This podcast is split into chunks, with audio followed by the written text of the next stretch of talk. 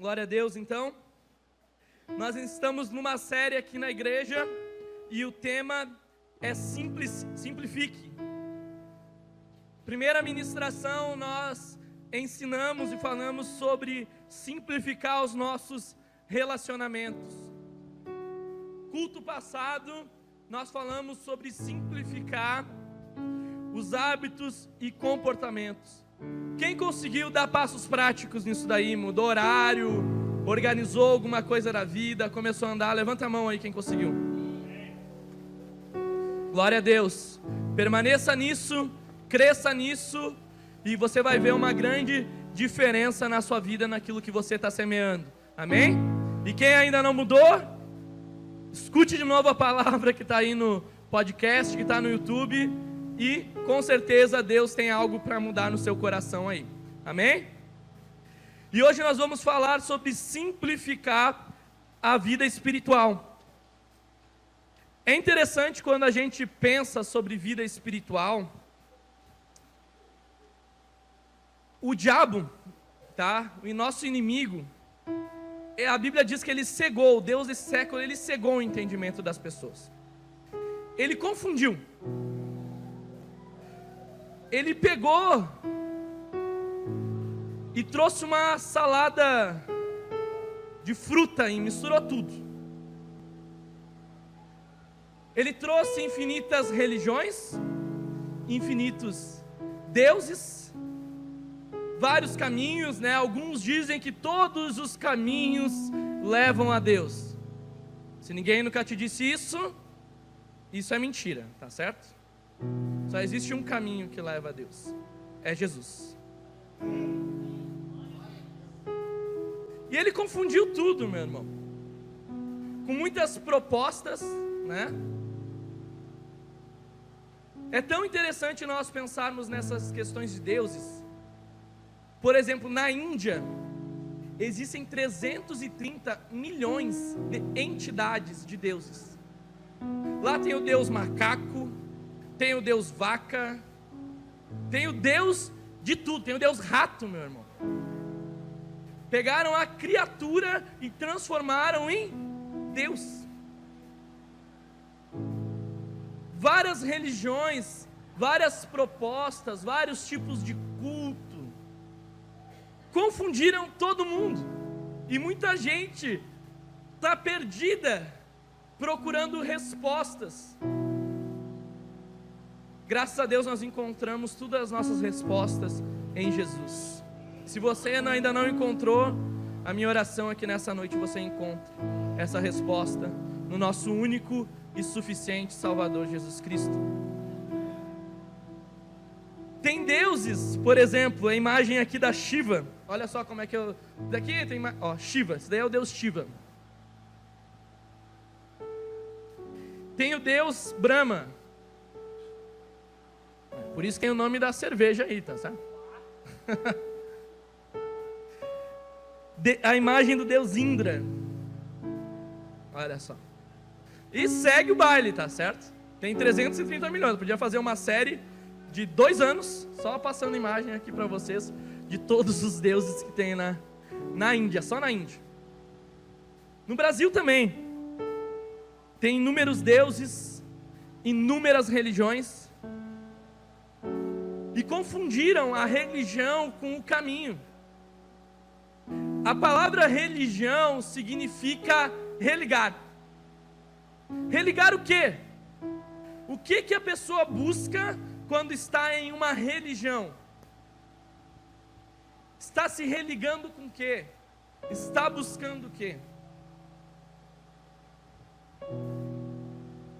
Na verdade, a religião deveria ser religar o homem a Deus. Mas religam o homem em um montão de coisa. Bagunçam tudo. As religiões fazem isso. E infelizmente, né, nós estamos falando sobre uma vida espiritual simplificada, amém? Infelizmente, até dentro das igrejas evangélicas existem isso. Montão de coisas criadas pelo homem para dificultar o caminho que já é a porta estreita, meu irmão. Não precisa você estreitar mais, tá certo? A porta já é estreita. Não precisa trazer confusão. Agora é a rosa do sei lá o que. É o sal que tem que passar do sei lá o que. É a pedra de Israel do sei lá o que que custa tanto para ter tanta bênção, isso e aquilo outro. Fazem um, meu irmão, Quando o véu já foi rasgado e todo, já Deus já nos deu acesso a Cristo, a Deus. Cristo nos deu acesso a Ele pelo caminho. A Bíblia diz que o jugo e o fardo dele é leve e suave. Não há um peso.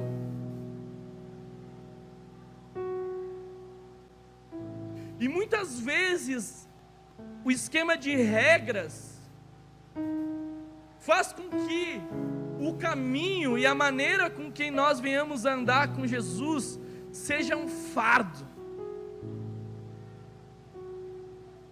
seja complicado demais, é difícil demais andar com Deus, buscar Deus.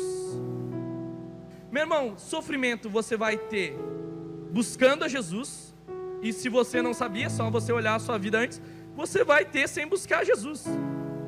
Tá certo? Você vai ter igual. A questão é a maneira que você coloca o seu coração. A quem você busca, como busca, a quem você busca socorro. Nós precisamos ter uma vida espiritual sadia. Por isso que nós falamos muito aqui sobre a vida diária com Deus o relacionamento real.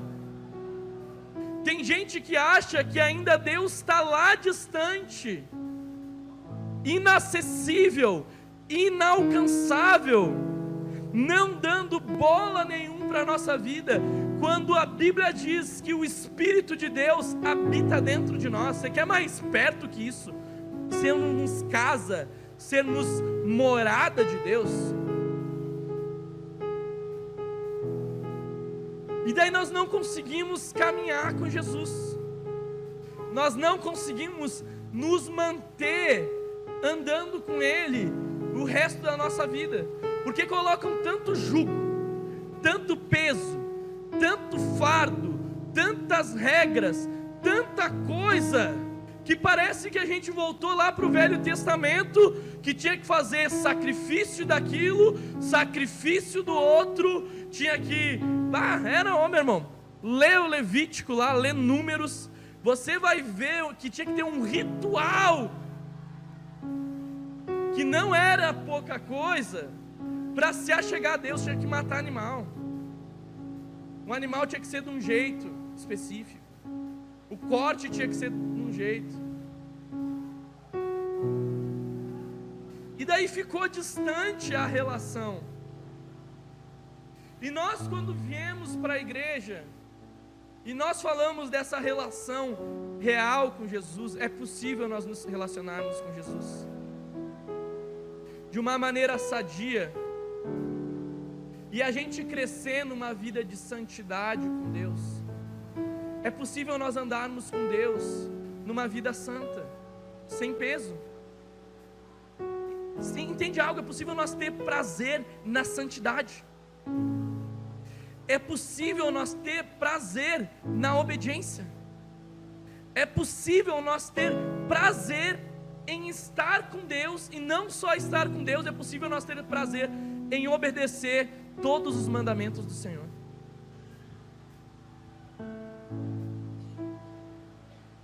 Nós precisamos nos entregar a Ele de tal maneira, sermos homens e mulheres que não abrem mão de Jesus e que vivem com Jesus de uma maneira simples, mas ao mesmo tempo profunda, real. É possível você ouvir a voz de Deus, Ele é o nosso pastor, E a Bíblia diz que as suas ovelhas ouvem a sua voz. Olha só que, que legal, meu irmão. Nós temos um pastor, nós temos um pai, nós temos um Deus que fala com a gente. E as ovelhas dele podem ouvir a voz e ser guiado pelo caminho do Senhor. Permanecer nesse caminho, permanecer nessa direção. E nesse processo a nossa vida ser completamente transformada. O desafio de uma vida espiritual simples, e o desafio que eu quero trazer nessa noite, é você focar todo o seu coração, todos os seus olhos, toda a sua força, todo o seu tempo, toda a sua vida, somente em alguém: Jesus. Se você conseguir fazer isso, parar de olhar para os lados, parar de olhar para as pessoas, parar de olhar para os problemas, parar de olhar para as dificuldades, parar de criar coisa na cabeça que não tem nada a ver. E simplesmente olhar para Jesus e ser atraído por Jesus. E a sua vida se permitir com que ele te transforme nessa caminhada, meu irmão, você vai conseguir viver uma vida com Deus sem peso, sem fardo e com completo prazer em Jesus. Vamos lá então. Em João 15, né?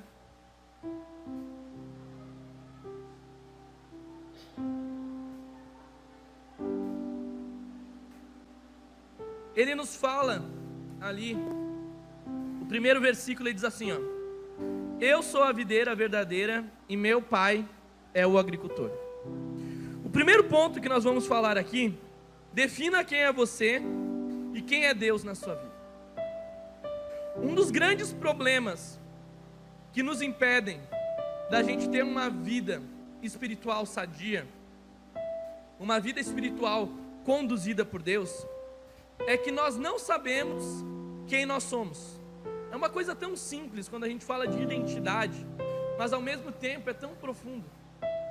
Tem gente aqui que não se enxerga como filho ou filha de Deus. Tem gente aqui que tem problema de chamar Deus de pai. Não consegue falar isso. Tem gente que não consegue se entregar a Deus, confiar verdadeiramente no Senhor. Tem gente que tem bloqueios com Deus. Por quê? Porque a sua identidade está distorcida. Existem um montão de mentiras ao seu próprio respeito que você aceita e você afirma inúmeras vezes que você é, mesmo Deus dizendo ao contrário. Então não se consegue andar com Deus. O primeiro ponto é porque você ainda não sabe quem você é. Você precisa saber quem você é. Quem você é em Deus se conhecer verdadeiramente. E se você não sabe quem você é, você não sabe também quem Deus é. E daí você olha para Deus e tem um montão de achismo do que Deus é. Você projeta em Deus um montão de expectativa. Você projeta em Deus até umas mentiras. E sabe o que acaba acontecendo? Esse é o perigo. Você cria um Deus que não é um Deus da Bíblia. Você chama de Deus, mas não é o Deus da Bíblia. Porque não é o que ele é. Não é o que ele diz a respeito dele mesmo. Nós precisamos nos conhecer e entrar numa imersão de conhecer a Deus. A Bíblia diz sobre conhecer e permanecer conhecendo ao Senhor. Você conhece e conhece. Você cresce com Deus e continua crescendo com Deus. E nisso que nós olhamos para Deus de uma maneira correta, as nossas atitudes vão ser diferentes, a nossa maneira de viver vai ser diferente, a nossa maneira de comportamento diante das, das dificuldades vai ser diferente. Quando nós estamos uma bagunça dentro de nós, e Deus, Ele é um ser, sabe, completamente confuso e difícil, a sua espiritualidade, a sua vida com Deus também vai ser complicada e difícil. Você ainda não entendeu. O filho pródigo, você, todo mundo conhece isso. Ele pediu a herança do pai e saiu com a herança. Quando um filho pede uma herança, ele está dizendo: Pai, você morreu para mim, eu quero o que é de direito para mim, dá a minha parte que eu vou viver a vida na maneira que eu quero. É isso que o filho pródigo estava dizendo. E a Bíblia diz que ele saiu e ele gastou tudo, foi inconsequente com tudo aquilo. Chegou, chegou um determinado situação da vida dele que ele estava com vontade de comer a comida dos porcos. Olha a decadência perdido, alguém completamente perdido. Ele pensou assim: Olha, eu estou aqui com vontade de comer a comida dos porcos. Eu vou voltar para a casa do meu pai, porque lá, quando eu voltar, pelo menos ele vai me receber como escravo, e os escravos lá são melhores tratados da maneira que eu sou. Ele chegou com uma expectativa diante de Deus, com um olhar a respeito do Pai. A Bíblia nos fala que Deus recebeu ele de braços abertos. Não recebeu ele com um chicote, uma vara, com um apontamento na cara. Recebeu ele e honrou a volta de um filho para casa. Com honras, novas vestes, novos anéis, novas sandálias e teve uma festa, porque um pecador havia se arrependido e havia voltado para o lugar do Pai. Então a confusão vai fazer com que a nossa vida com Deus se torne difícil. Vocês estão entendendo? Se torne difícil. Não que a gente não venha, tá? A Bíblia diz que nós teremos aflições mas tem de bom ânimo porque ele venceu não estou falando sobre isso, tá certo? Eu estou falando sobre confusão dentro de nós. Eu estou falando sobre falta de saber quem a gente é. Em Deus. Entendeu? Porque quem sabe quem a gente é, é o que Deus diz ao nosso respeito. E deixa eu te perguntar algo. O que, que Deus diz ao seu respeito. Você sabe o que Deus fala para você? Você sabe das afirmações que o próprio Pai, o próprio Deus, coloca dentro do teu coração? Você precisa receber isso. E você precisa pedir para conhecer Deus e pedir para Deus se revelar para a sua vida de uma maneira real e verdadeira. Você precisa ter anseio por conhecer o coração do Pai. Amém? Quando você não cresce nisso, a sua vida de andar com Deus, ela vai se tornar muito, muito fora, dificultosa, tá certo? Errante. O segundo ponto, confie que a dor não é um fim em si mesmo. Olha o que diz aqui no versículo 2: Todo ramo que estando em mim não dá fruto, ele corta e todo aquele que dá fruto, ele poda para que dê mais fruto ainda. A dor, tá? Ela faz parte dos processos de Deus na nossa vida. Você precisa aceitar a dor. Porque a dor, ela é uma realidade que nós vamos enfrentar nessa vida. A dor não vai sumir, tá certo? Você precisa saber lidar E daí, quando você tem uma dor, você é curado, restaurado, renovado, fortalecido. Você cresce, você amadurece na sua fé. Você aceitou a dor, e nessa dor você precisa abrir os seus olhos pelo que que essa dor está te ensinando e está te conduzindo a um novo estágio de vida com Deus, a um novo trabalhar e lidar. Qual é o problema? O problema da realidade disso é quando a gente finge que não há dor. Ou quando nós fingimos que as coisas estão resolvidas quando elas não estão. Ou dizer que eu estou curado de algo quando na verdade eu não estou. E se você foi curado de uma dor, se prepare, dê um fôlego, porque logo vai vir outra dor. Tá certo? É a vida, meu irmão. Nós temos marcas na nossa alma, cicatrizes no nosso coração. Quando nós não conseguimos entender isso, e talvez você pense que a dor que você passou, você projeta que existe um Deus mau e que não está preocupado com a sua dor, você já esqueceu quem Deus é, porque Deus é bom e Deus é bom o tempo Não existe maldade em Deus. Não existe isso. E daí a dor faz pro... colocar em Deus coisas que Ele não é. E daí diz o quê? Eu vou ficar brigado com Deus, brabo com Deus, fazendo beicinho com Deus.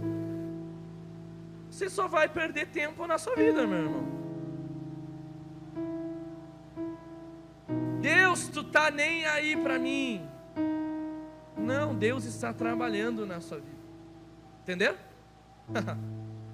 Enquanto você não olhar para Deus, para sua vida espiritual dessa forma, enquanto você não enxergar os desafios, o que seria Davi sem Golias, meu irmão? O que seria Josué sem as batalhas para conquistar? O que seria José sem as dores e, os desafios? Me responde, o que José fez de errado, meu irmão? aonde José errou, aonde José pecou. Eu não encontro isso na Bíblia, mas eu encontro um homem que sempre olhou para Deus, sempre zelou pela presença de Deus, não negociou sua fé e Deus honrou ele num lugar. A nossa vida espiritual precisa, nós precisamos aprender a lidar com isso. Porque nós estando, olha que ele diz aqui, a todo ramo, que estando comigo, estando em Deus, você está no Senhor, então se prepare, porque a poda sobre a nossa vida, a corte sobre a nossa vida, a trabalhar de Deus sobre a nossa vida, Deus está cortando, Deus está nos podando, Deus está trabalhando no nosso caráter, Deus está aperfeiçoando a nossa fé, Deus está nos tirando de um tempo de menino e nos tornando homens e mulheres, meu irmão. Aprenda a lidar com a dor. Não coloque a culpa em Deus. Não coloque a culpa nas pessoas. Lide com seus desafios e vença os seus desafios, porque Deus é contigo. Existe uma promessa que Ele diz que estaria conosco todos os dias da nossa vida. Deus presente, Deus real, Deus vivo conosco, meu irmão. Aprenda a lidar. Você está na dor, Deus está junto com você nesse lugar. Deus está junto com você nos junto com você nos desafios, meu irmão. Ele está junto.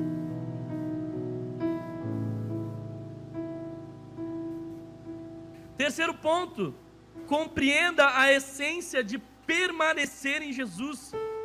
Versículo 13 e 4, de mesmo João 15, tá certo? Nós vamos só falando versículo por versículo hoje de João 15. Diz assim, ó: Vocês já estão limpos pela palavra que eu lhes tenho falado. Permaneçam em mim, e eu permanecerei com vocês. Nenhum ramo pode dar fruto por si mesmo, se não permanecer na videira. Vocês também não podem dar fruto, se não permanecerem em mim. Olha aí, vocês já estão limpos pela palavra. A palavra de Deus está nos limpando. A palavra de Deus está nos purificando. A palavra de Deus está nos cortando, tirando tudo aquilo que não presta, tudo aquilo que não pertence a Ele, tudo aquilo que não está ligado no Senhor. A palavra de Deus começa a nos limpar, a nos purificar, e daí, nisso que nós somos limpos, e nisso que nós permanecemos no Senhor, nós começamos a produzir frutos de Deus sobre as nossas vidas, por permanecer na videira. A Bíblia diz: ó, vocês também não podem dar frutos se não permanecer em mim. Nós permanecemos em Jesus, nessa vida de relacionamento com Ele. O que que começa a acontecer? Nós começamos a dar fruto de Jesus sobre as nossas vidas. E daí não é um processo artificial, tá certo? Não é um processo religioso. Isso não é um processo forçado para dar fruto. Entenda algo? Isso é um processo natural. Anda com Jesus. Ama Jesus. Busca Jesus. Você vai revelar Jesus. É natural. Nosso coração começa a mudar. A nossa mente começa a mudar. A nossa vida começa a mudar.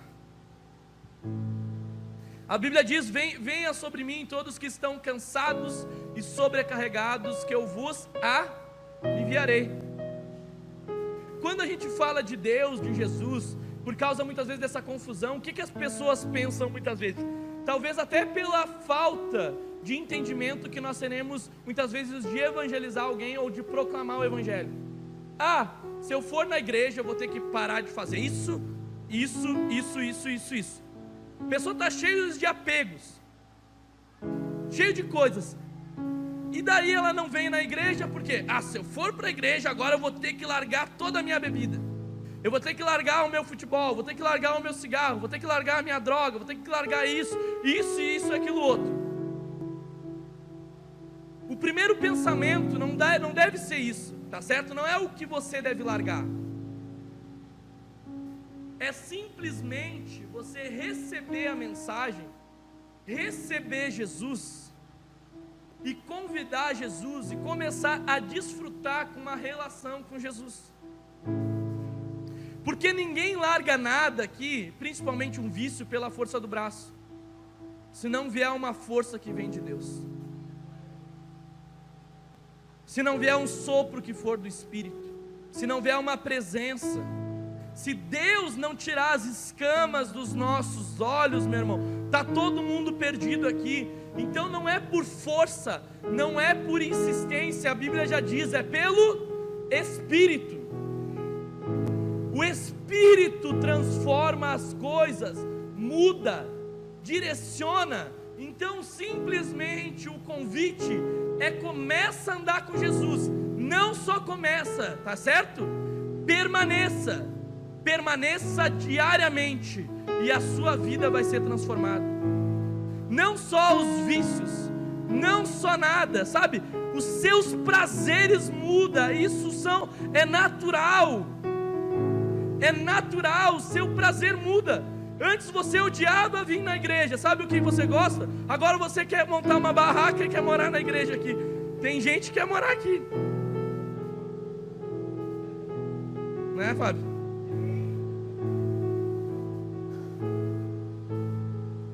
Não gostava, agora quer morar na igreja. Muda o nosso coração, o nosso prazer. Você anda, e daí a palavra de Deus começa a purificar, Deus começa a abrir os nossos olhos. Daí você começa a refletir e Deus começa, você começa a entender o quanto o pecado ele te faz mal. O quanto o pecado te escraviza. O quanta coisa que a gente faz sem sentido, sem propósito.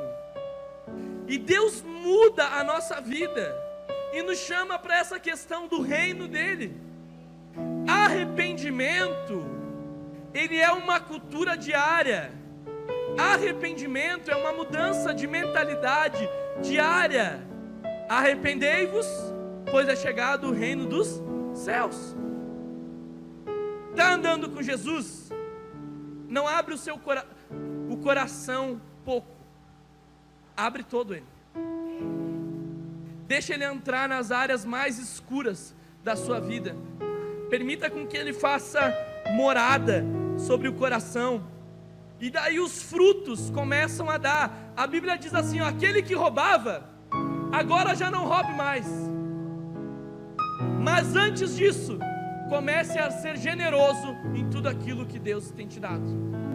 Você está vendo uma mudança? O cara era um ladrão, a Bíblia está dizendo. Ele está dizendo: ó, não, a Bíblia não tem a ver com parar, tem a ver com transformar nossa ótica completa de visão. Ele não quer só que a gente pare de roubar, ele quer que a gente se torne generoso. Ele não quer só que a gente pare de xingar a nossa esposa, ele quer que a gente elogie a nossa esposa. Ele quer, não, ele quer que não a gente, ah, eu vou parar de atrapalhar as coisas. Meu irmão, só não para de atrapalhar, tá certo? Tá bom, você começou, mas começa a edificar agora. Começa a construir agora. Começa a acrescentar agora. São processos do Senhor na nossa vida de uma mudança real que só Jesus pode fazer. Por isso que João 15, você vai ver inúmeras vezes eu desafio você a pegar a sua Bíblia essa semana, ler João 15 e faz um círculo em cada vez que você vai ver essa palavra assim, ó. Permaneça. Permaneça. Permaneça. Permaneça. Permaneça. É muitas vezes. O Senhor quer que nós venhamos permanecer nele. Jesus não quer ser uma visita na nossa casa. Jesus não quer ser uma visita na nossa vida. Ele não quer um relacionamento à distância, tá certo? Sabe o que ele quer? Isso aqui, ó. Uma aliança real com a gente e diária com a gente. Uma aliança com Deus.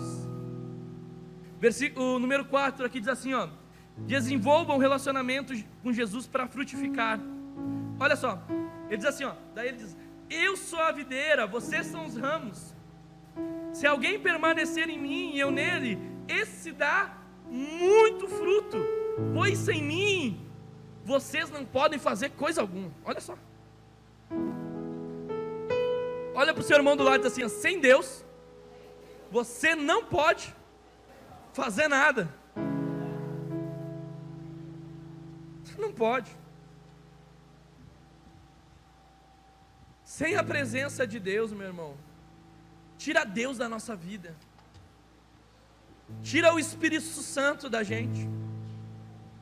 Tira a presença de Jesus da nossa vida.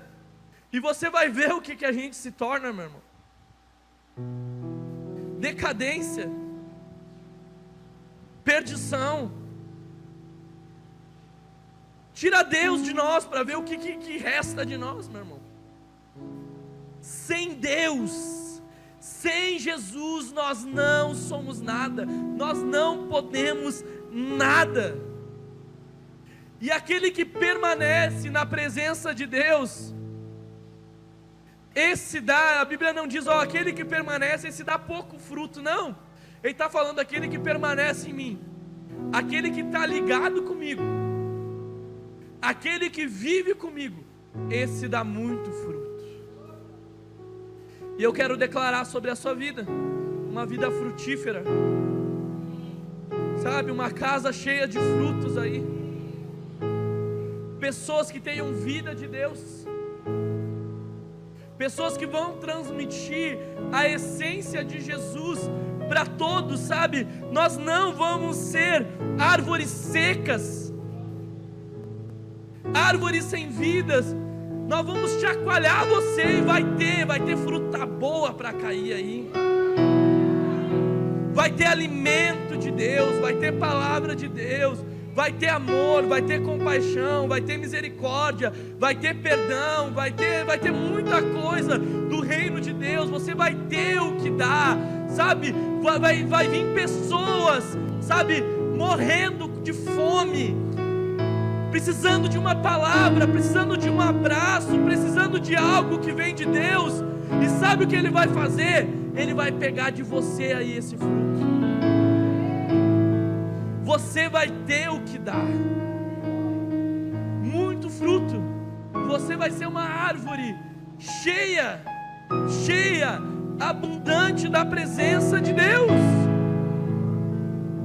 Então permaneça a sua vida em Jesus. Permaneça em Cristo, meu irmão.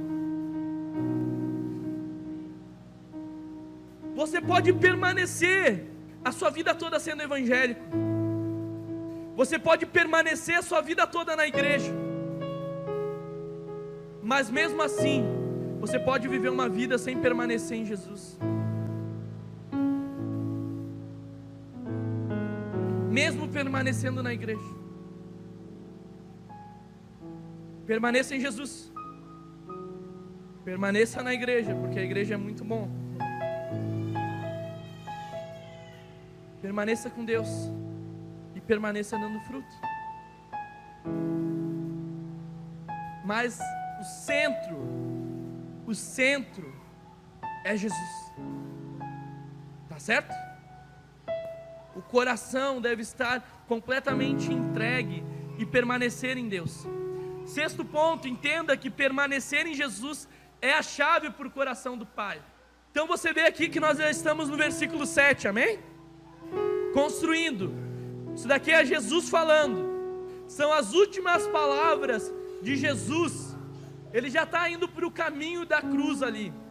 São os últimos instantes que ele está com o discípulo. E ele está entregando coisas muito valiosas em João 15, tá certo? Olha o que Jesus diz.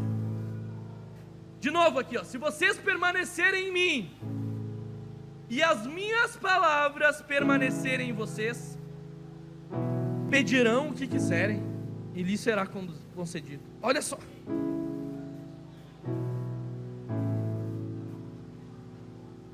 Sabe o que acontece? Eu e você, a gente cria tanta intimidade com Deus. A gente é tão amigo de Jesus. Que até a nossa oração muda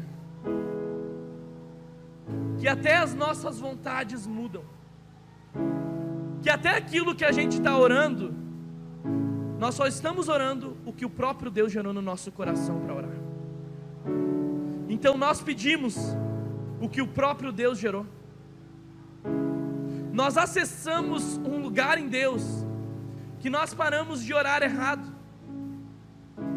Nós acessamos um lugar tão profundo no Senhor que o Senhor gerou sonhos no nosso coração, o Senhor gerou planos, o, ger, o Senhor gerou expectativas, o Senhor gerou desejos no nosso coração, o Senhor gerou a vontade dEle em nós, e daí nós oramos, e a nossa oração é respondida, porque nós acessamos um lugar em Deus, que é a própria vontade de Deus. Meu irmão, nós precisamos entrar nesse lugar.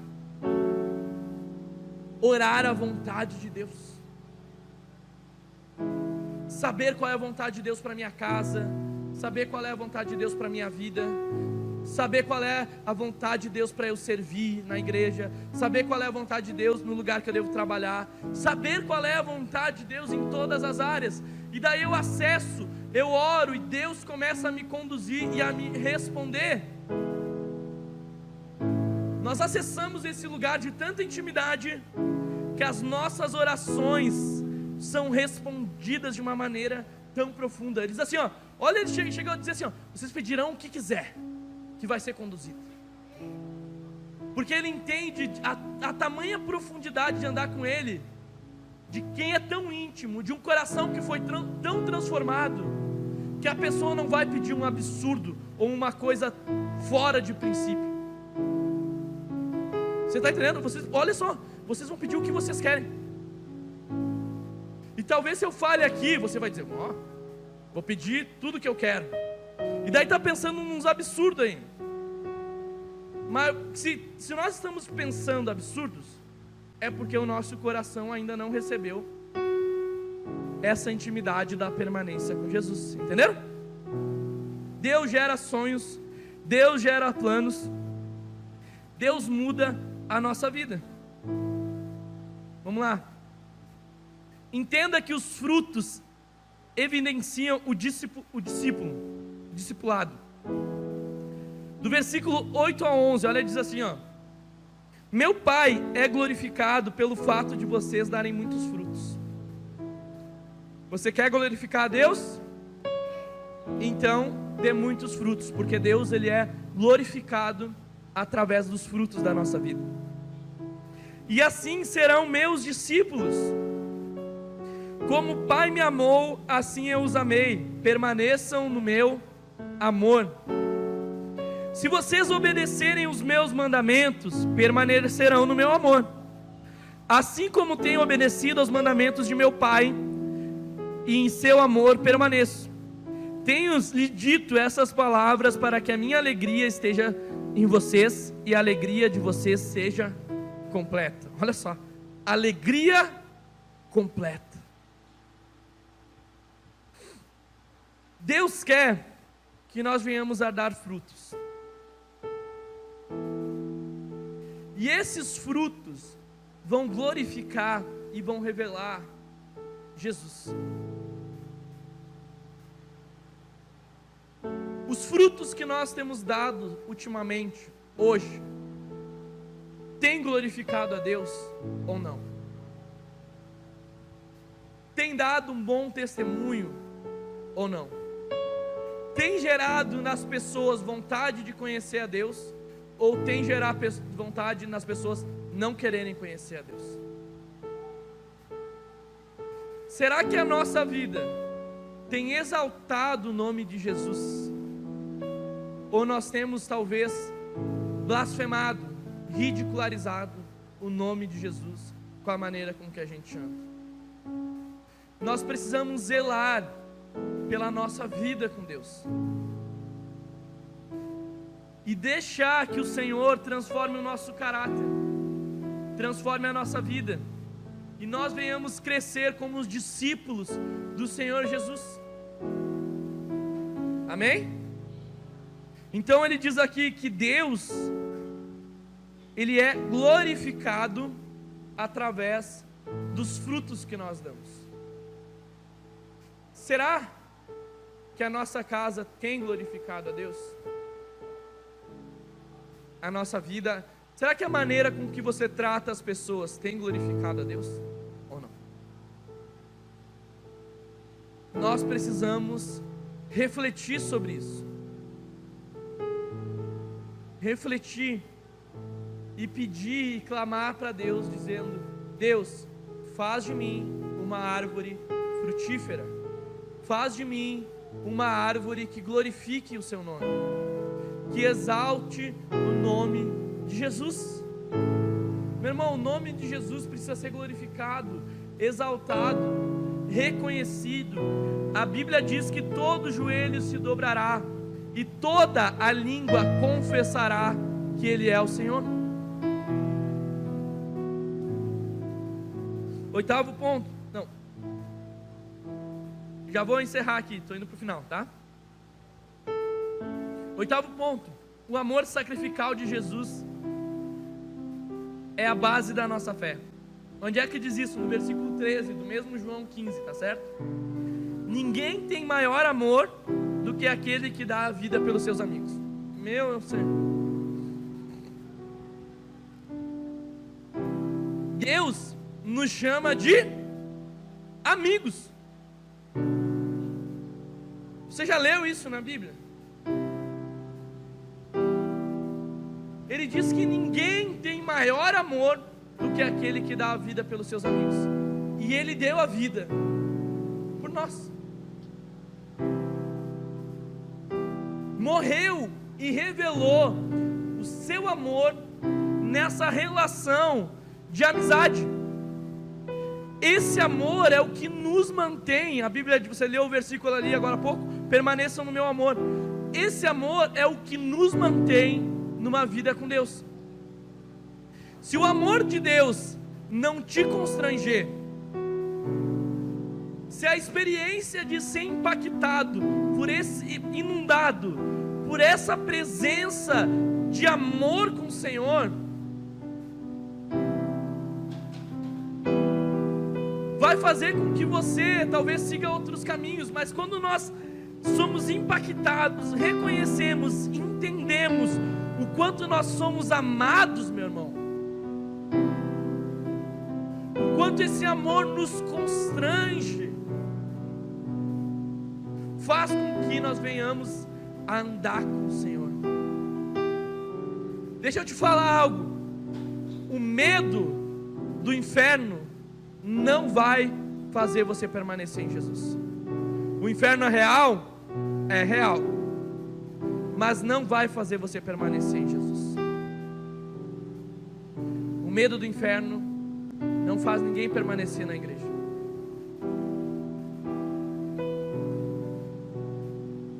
medo do diabo, o medo das trevas,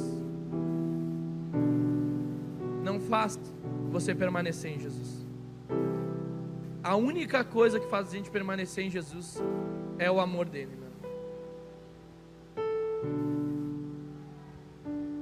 E eu estou dizendo aqui, talvez, para algumas pessoas que nunca receberam esse amor e nunca entenderam isso.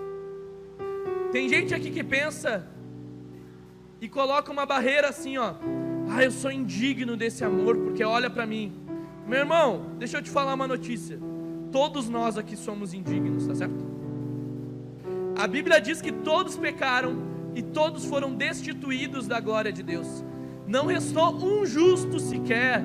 Ninguém aqui vai se levantar e vai dizer: Deus eu mereço o teu amor, porque eu sou bom. Sabe, às vezes a gente convida algumas pessoas para ir na igreja e parece uma ofensa. Já convidei gente diz assim: ó, vamos na igreja? Ah, mas para que se eu sou uma pessoa boa? Né? Tem gente que pensa assim: não preciso ir na igreja porque eu sou bom. Meu irmão, ninguém é bom, tá certo? Ninguém é bom. Nós carecemos do amor de Deus, nós carecemos da misericórdia de Deus. Se o amor dele não nos resgatar, meu irmão, nós permanecemos perdidos. Mas se nós formos impactados por esse amor, deixa eu te falar algo, você nunca vai querer largar ou abrir mão de Jesus. Abrir mão de Jesus não se torna uma opção. Você pode abrir mão de, de tudo, mas de Deus e de Jesus você não ama. Você ama Deus. Será que nessa noite você pode dizer assim, ó, com fé, feche seus olhos aí, eu quero te dar um minutinho só. Você pode dizer com todo o seu coração que você ama Jesus.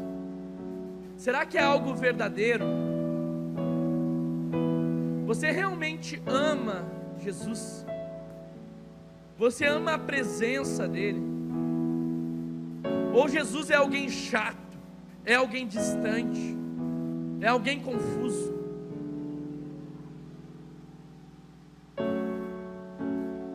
Peça para Deus te dar esse amor pela presença dEle.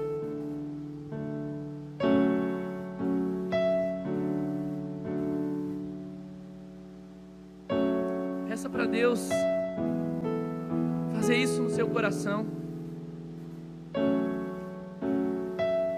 Estou partindo para o final aqui. Vou ler os últimos versículos, mas como é, fica meditando nisso, tá? Me escute. Diz assim, ó, vocês serão meus amigos se fizerem o que eu lhes ordeno. Já não os chamo servos, porque o servo não sabe o que o seu senhor faz. Mas em vez disso, eu tenho chamado vocês de amigo, porque tudo o que ouvi de meu pai eu lhes tornei conhecido. Aleluia, aplauda o nome de Jesus.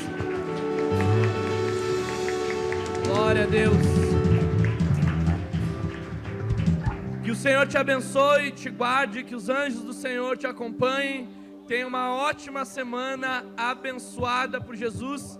E não esqueça, você tem um pai que te ama e você é filho ou filha amada demais, tá certo? Deus abençoe.